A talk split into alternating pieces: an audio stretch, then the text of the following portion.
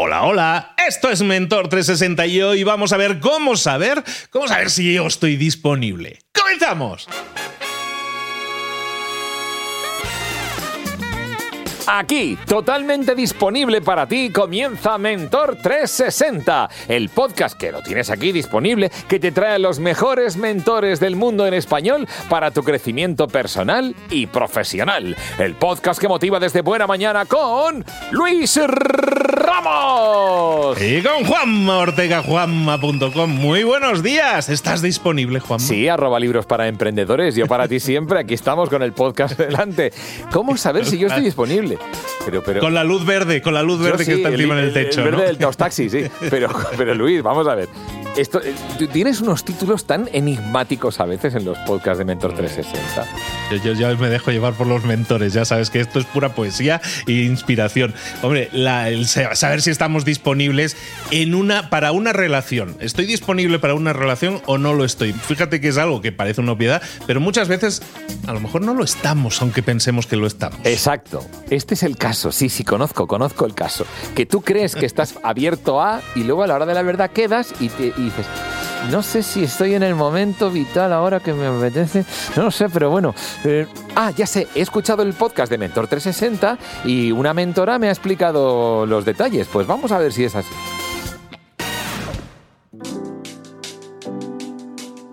Y llegó el momento de hablar con nuestro mentor del día, nuestra mentora del día en este caso. Volvemos a hablar de relaciones interpersonales y vamos a hacerlo con nuestra mentora. Ya nos ha acompañado en el pasado. Ya, bueno, ya es conocida de la casa, ya lleva, pues camado tonto, ya lleva un año y medio colaborando con nosotros y nosotros agradecidísimos porque se encarga de hacernos ver que nos podemos ayudar a nosotros mismos, pero también ella nos guía para que seamos una mejor versión de nosotros mismos, para disfrutar sobre todo de relaciones más sanas el gran problema, las relaciones. Siempre estamos dándole vuelta a lo mismo. El tema de las relaciones. Es psicóloga, es autora del libro Querida Mía, que es un bestseller que no sé cuántas ediciones lleva, miles de ejemplares vendidos que necesitas tener en tu biblioteca. Es creadora de Programa Mía, programa de empoderamiento femenino que hace que mujeres conecten con su autenticidad y mejoren y tengan grandes y preciosas relaciones. Está con nosotros aquí de nuevo Sandra Ferrer. Sandra, ¿cómo estás, querida?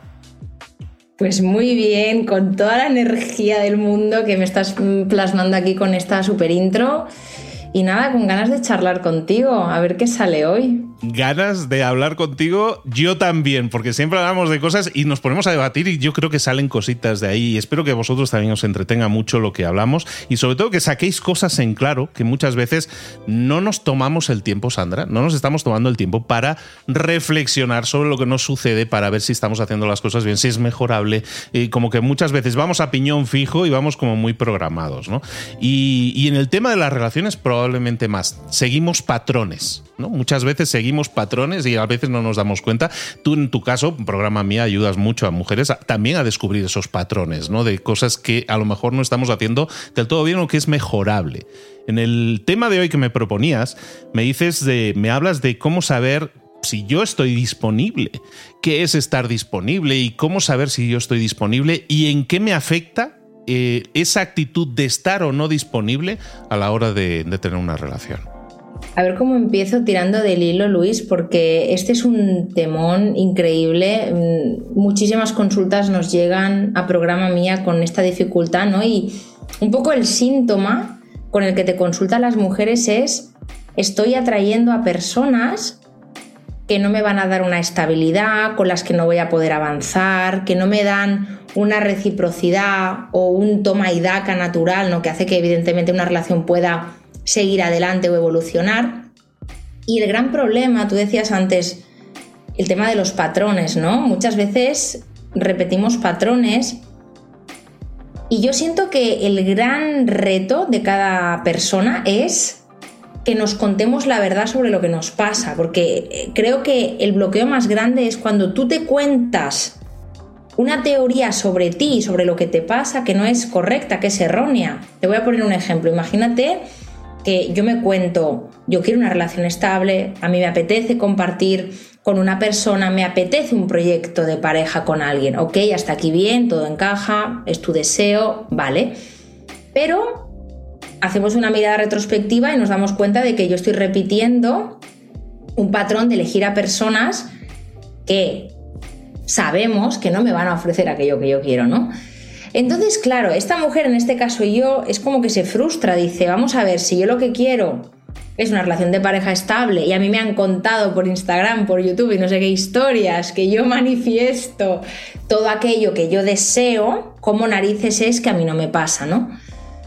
Y cuando empiezas a rascar, a rascar, a rascar, a trabajar con esa mujer, esta mujer al cabo de un tiempo se da cuenta que realmente no estaba tampoco preparada para esa relación madura y adulta que ella decía querer. Es decir, que tú desees algo no implica que tú estés con la energía disponible y abierta a que eso ocurra. Yo, por ejemplo, puedo desear, mira, tengo una amiga, una muy buena amiga que le encanta cantar, toda la vida me acuerdo que de pequeñas ya cantaba en su casa y le daba mucha vergüenza, ¿no? Y siempre me decía, a mí mi sueño sería pues grabar un, disco, cantar, y nunca lo ha hecho. Esto es un claro ejemplo, ¿no? Yo deseo ser cantante, yo deseo ponerme delante de un escenario, grabar un disco, pero no lo hago. Entonces, bueno, pues evidentemente igual te puede contar que es muy complicado, que no hay oportunidades. Yo lo único que sé es que mi amiga toda la energía disponible para crear algo no estaba en el canto. Al final acabo siendo fisioterapeuta, ¿vale? Entonces, esto ocurre mucho en, las relaciones. Que tú te cuentas que quieres algo, pero desear algo, cuando digo deseo, es más a futuro, más viéndolo desde el horizonte, viendo, viéndolo en el horizonte, pero no lo quiero ahora. ¿Me explico con esto? Yo creo, no, no, te explicas totalmente, pero el, tema ahí es entonces, si yo quiero visualizar, eso es un sueño, eso es una quimera, estoy soñando con algo que me gustaría, me ilusiona pensar en eso, estoy entendiendo qué dices, me ilusiono con algo, eh, pero que no es real, no es algo que yo quiera alcanzar. O sea, realmente no estoy haciendo nada, no estoy dando pasos para acercarme a esa meta, ¿no? Es un ideal que realmente estoy construyendo una imagen, ¿no? Para mí sería como cuando hablas en condicional.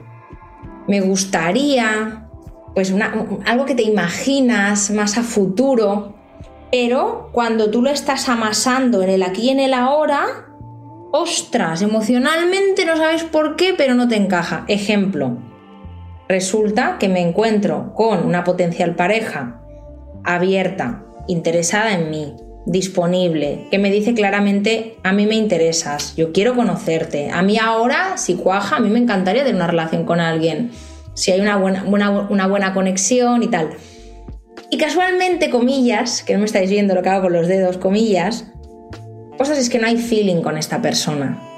Es que no experimento esa atracción o ese interés, pero sí que me lo despierta otra persona que tiene pareja, que un día me da una de cal, otro día me da una de arena, que vive en el extranjero, etcétera, etcétera, etcétera, ¿no?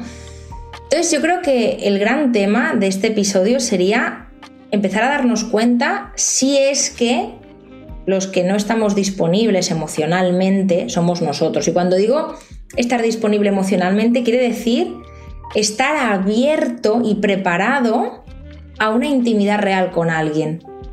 No que yo lo desee, porque mi amiga desea todavía ser cantante, ¿eh? Ojo, mi amiga, yo la llamo y le digo, tú Laura, ¿tú deseas grabar un disco? Y estoy segura de que me diría sí.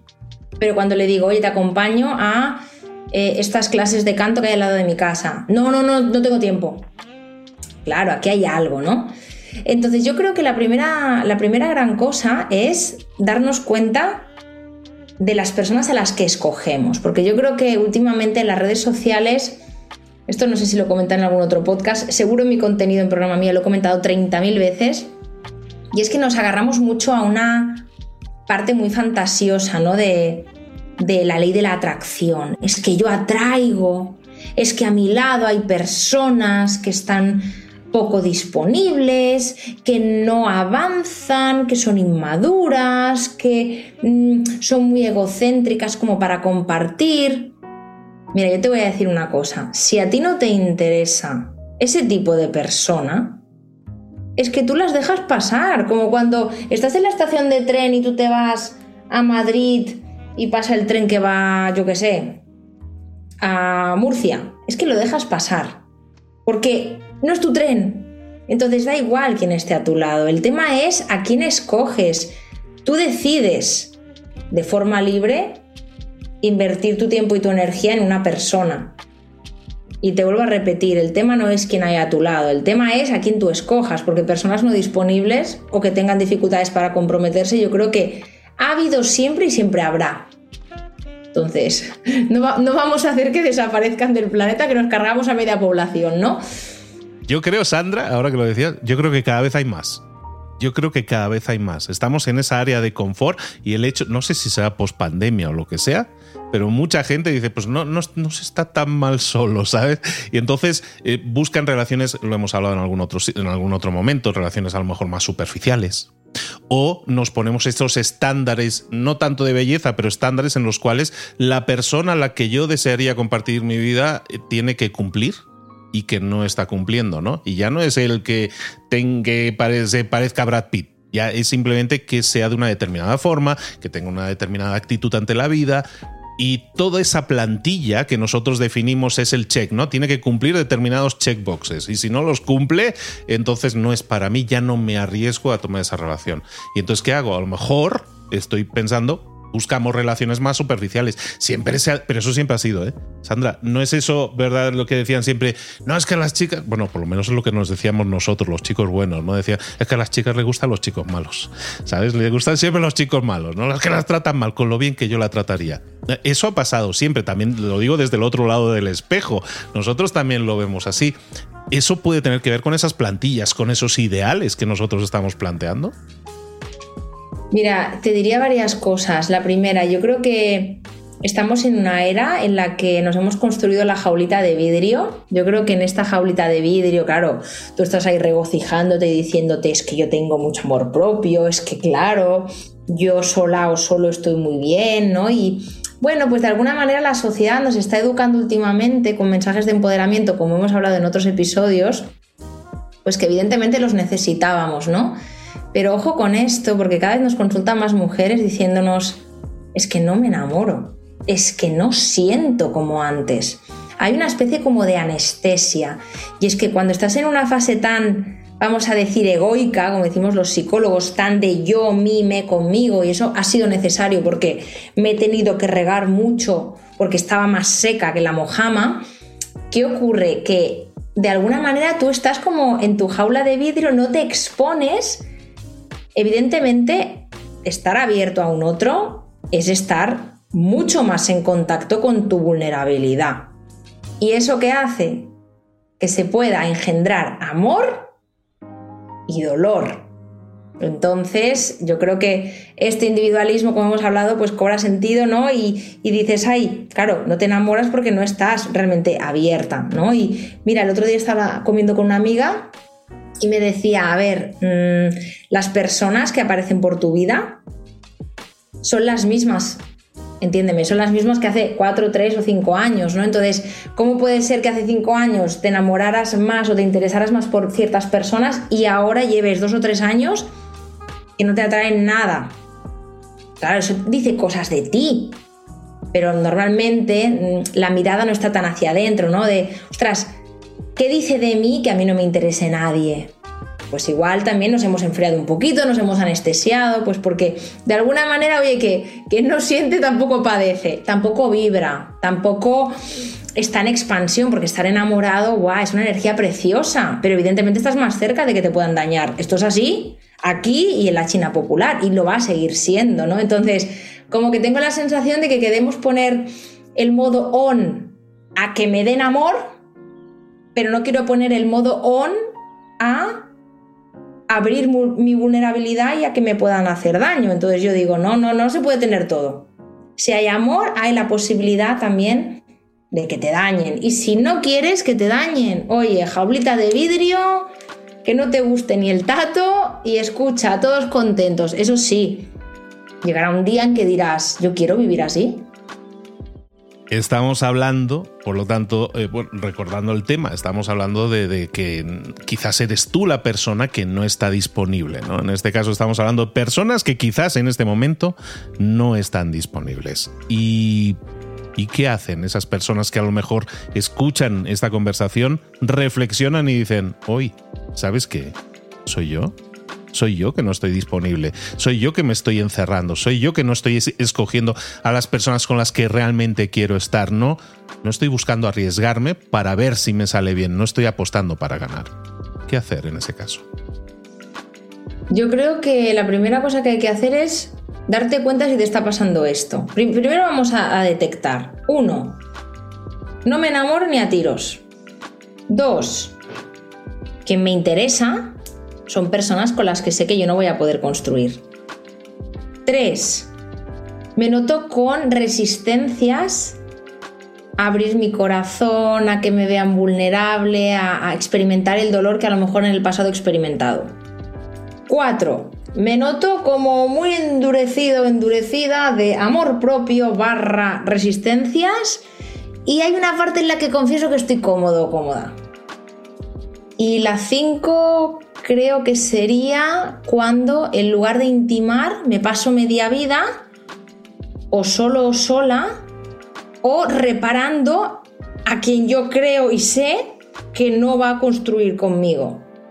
Podemos intentar reparar desde el, bueno, pues me silencio un poco, yo sé que esta persona pues no está tanto por lo que tiene que estar, pero en lugar de comunicarle abiertamente cómo me siento, pues bueno, pues me voy adaptando. Esto es una manera de ir evitando la intimidad, porque mientras, mientras tú estás esperando, esto es como quien, no sé cómo decirte, esto es como quien decora su casa y todavía no se ha ido a vivir a la casa.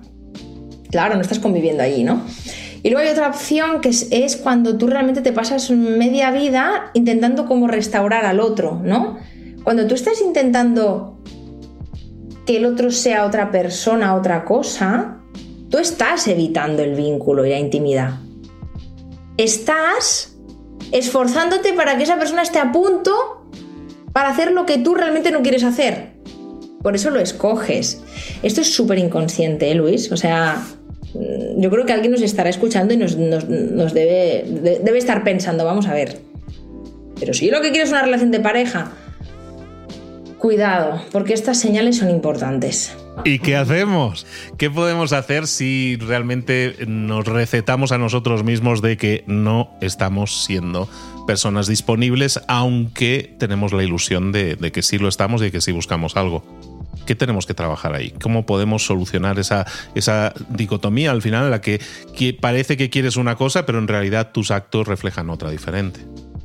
Esto es más difícil de contestar porque es un proceso psicoterapéutico más abstracto y más emocional, pero te diría que... ¿Tú sabes lo que es una torrija? Sí. Pero a lo mejor, a lo mejor que nos escuche no todos lo saben, a lo mejor. Pero bueno, es ahí un pan remojado en, huevo y, leche, y, leche y pasado por la sartén y luego con azúcar. Bueno, pues esto es un postre español muy bueno, muy rico. Y esto se hace con pan duro, el pan que ha sobrado de hace dos días, ¿no? Tú coges el pan que ha sobrado, que está más duro que una piedra, que si lo tirarías a alguien en la cabeza le saldría un chichón. pues tú lo remojas en leche, le pones la canela, el huevito, lo fríes, le pones un poquito de azuquitar y es un postre delicioso que si te lo sirven con helado de vainilla mm, ya lloras, ¿vale?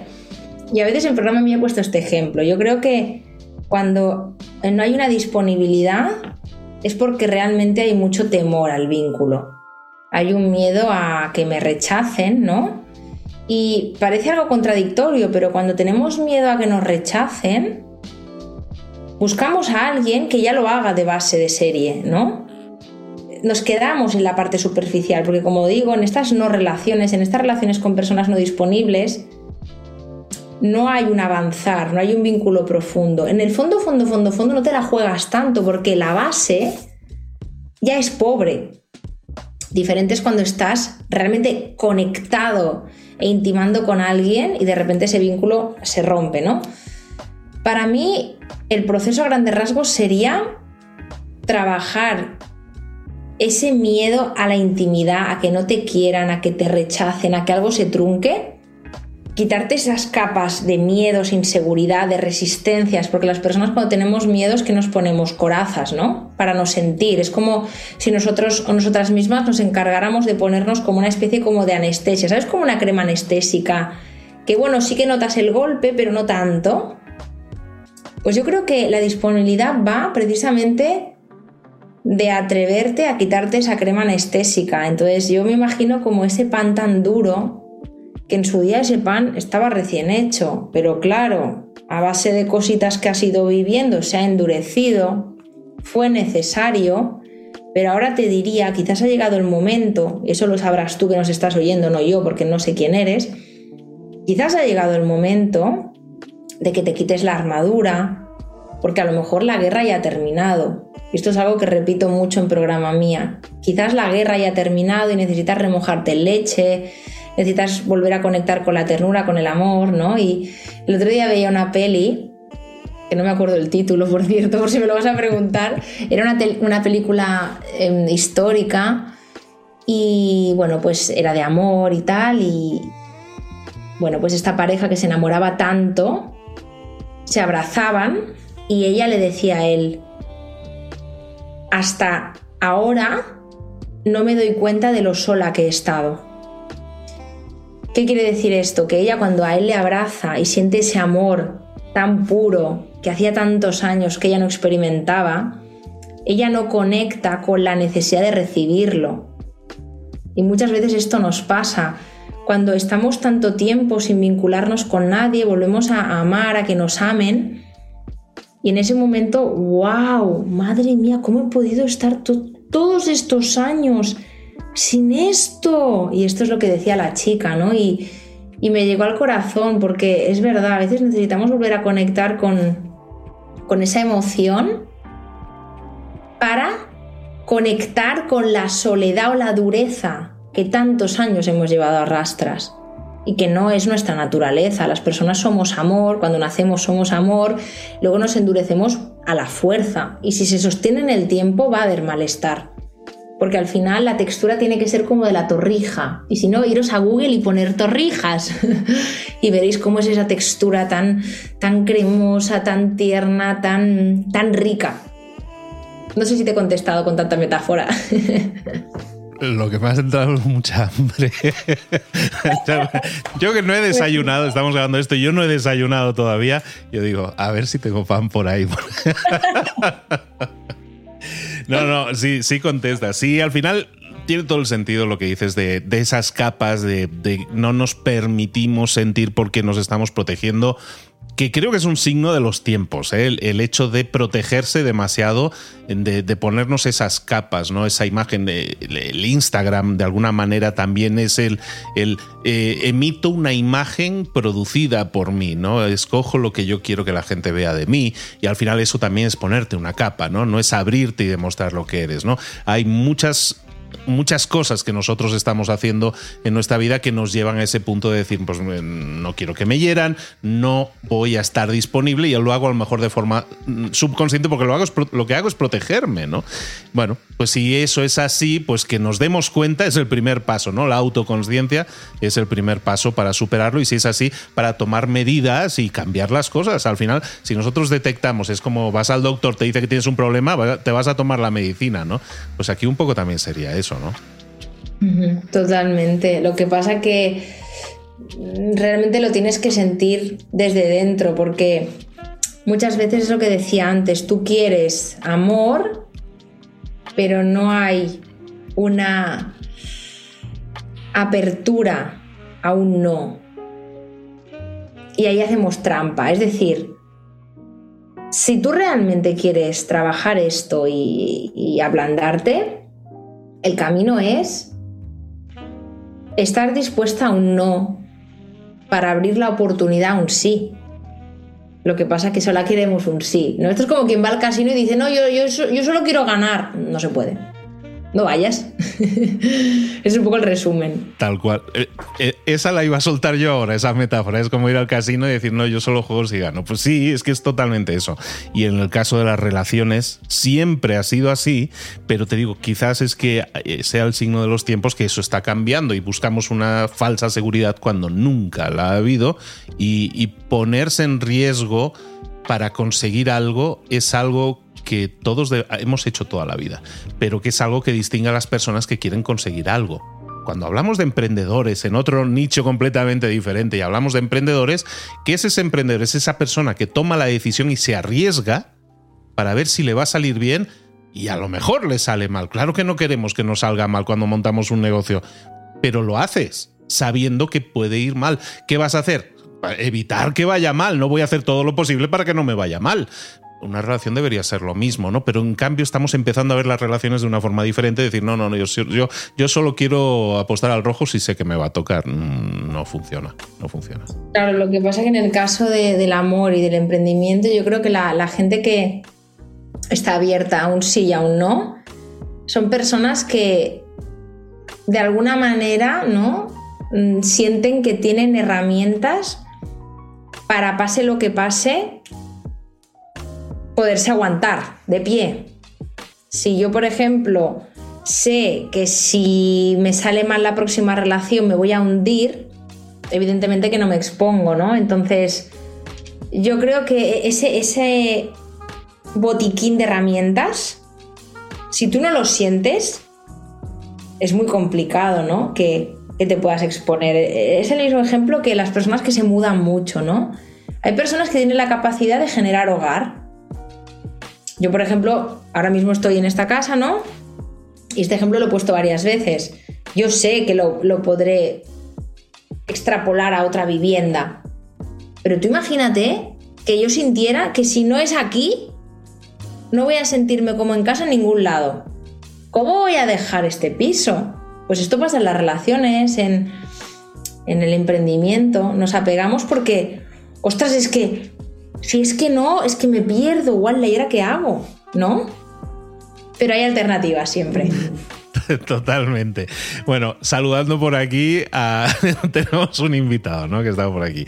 Bueno, muchísimas gracias, Sandra, por ponernos, por traernos de nuevo este tema, por hacernos reflexionar. Yo creo que muchas veces actuamos, como decíamos al principio, en piloto automático y darnos cuenta de que hay cosas que estamos haciendo que a lo mejor están generando los resultados que, de los cuales nosotros nos quejamos, es decir, nosotros somos los culpables, entre comillas, aunque culpable no es una gran palabra, eh, nosotros somos los que estamos generando eso, eso también es una llamada de atención para que cambiemos eso, que lo podemos cambiar también. Y hoy lo hemos visto con Sandra. Sandra, ¿dónde te podemos localizar? ¿Dónde podemos continuar esta comunicación contigo? Pues estamos en Instagram, en YouTube, en Spotify, a dónde más programa mía lo vais a encontrar. Luego también en nuestra web también hay algún que otro recurso. Podéis suscribiros a mis cartas semanales. Tenemos clases online gratuitas. Bueno, tenemos un montón de cosas en programamia.com. Así que yo creo que estamos en todos los sitios ya. En TikTok también. ¿Bailas? ¿Bailas en TikTok? No, no.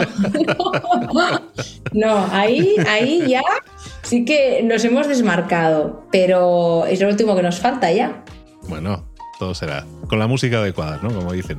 Bueno, pues muchísimas gracias a Sandra que ha estado otra vez con nosotros y que volverá muy pronto para que sigamos hablando de eso, de las relaciones, de esas cosas que a veces nos quejamos, pero a lo mejor no estamos haciendo lo suficiente por eh, estar disponibles, como hemos dicho hoy, por ejemplo. Sandra, querida, un abrazo muy grande, nos vemos muy pronto. Otro para ti. Hoy es el Día Mundial de Internet. Madre mía. Internet, si no tiene una utilidad práctica, ¿para qué sirve? Y está muy bien que a través de la red puedas enterarte, por ejemplo, de todo lo que nos ha contado nuestra mentora Sandra Ferrer. Es bueno reflexionar sobre esa disponibilidad emocional en el mundo digital. ¿eh? Una oportunidad para ver cómo las redes sociales, el mundo digital en general, impactan en nuestras relaciones, en la forma que tenemos de, relacionarnos ahora y buscar esas conexiones que sean auténticas, que sean significativas, aunque sean en el ciberespacio, aunque sean a través de Internet, pero que sean conexiones de verdad. Así que vamos con tres cosas que me llevo, eh, pero vamos, clarísimamente hoy.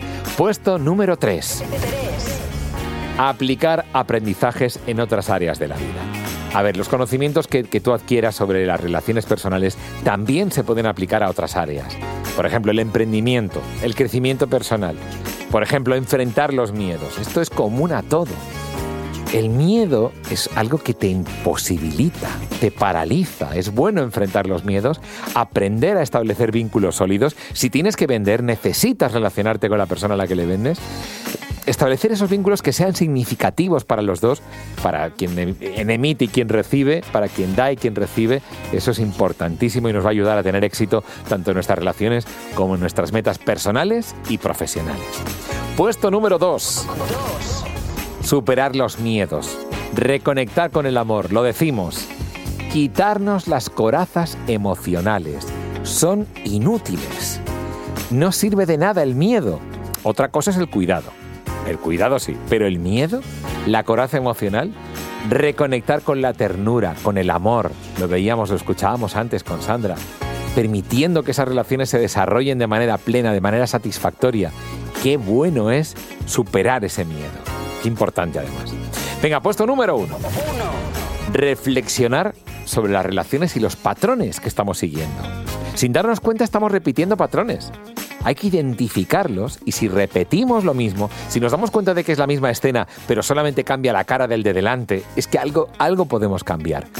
Algo, esos patrones dañinos, quitarlos es importante. Tomar decisiones conscientes al elegir parejas, compañeros, amigos, buscando esas que nos aportan, que nos permitan construir vínculos de verdad sólidos y de verdad auténticos. Música que todavía no conoces. Oirás hablar seguro de Tape Machines. Esto se llama Perfect Match y es moderno no, lo siguiente. wanna be best friends. I just wanna be a damn girlfriend. What I gotta do to make you face the truth? You didn't act like a friend that night. Maybe that's why it felt so right. Do I really need to spell it out for you?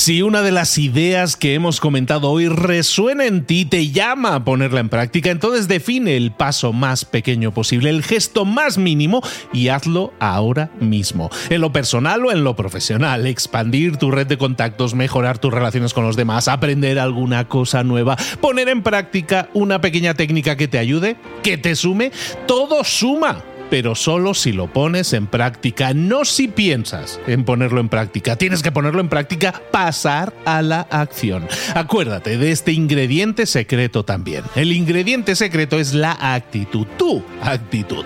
Tu actitud transmite. Si sales a la calle con ganas, la gente lo va a notar. Si sales a la calle sin ganas, la gente también lo va a notar. El mundo está ahí fuera, te está esperando. Por lo tanto, sal ahí fuera, sal a la calle sal con ganas, con actitud. No esperes a mañana. Ya sabes lo que tienes que hacer y ya sabes que lo puedes hacer hoy. No veas pasar la vida, vive la vida. Tienes las mismas 24 horas que tienen los demás. Haz que valgan la pena. Entrega en estas próximas 24 horas tu mejor versión. Te esperamos aquí mañana para continuar creciendo. Te esperamos aquí mañana con más mentores. Pero el día de hoy está completito delante de ti. Así que ponte en pie, pisa fuerte, respira hondo, sal ahí fuera y conquista tu día.